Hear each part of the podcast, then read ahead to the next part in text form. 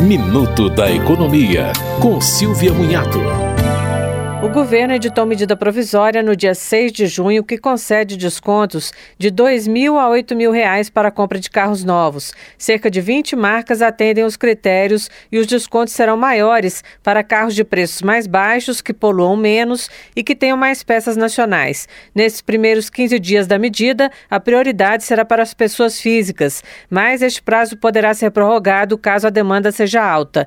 Também haverá descontos para a compra de caminhões e ônibus para quem quiser substituir veículos com 20 anos ou mais. Neste caso, o desconto pode chegar a quase 100 mil reais. O preço de venda do usado entra no desconto e o motorista terá que comprovar o envio do veículo para reciclagem.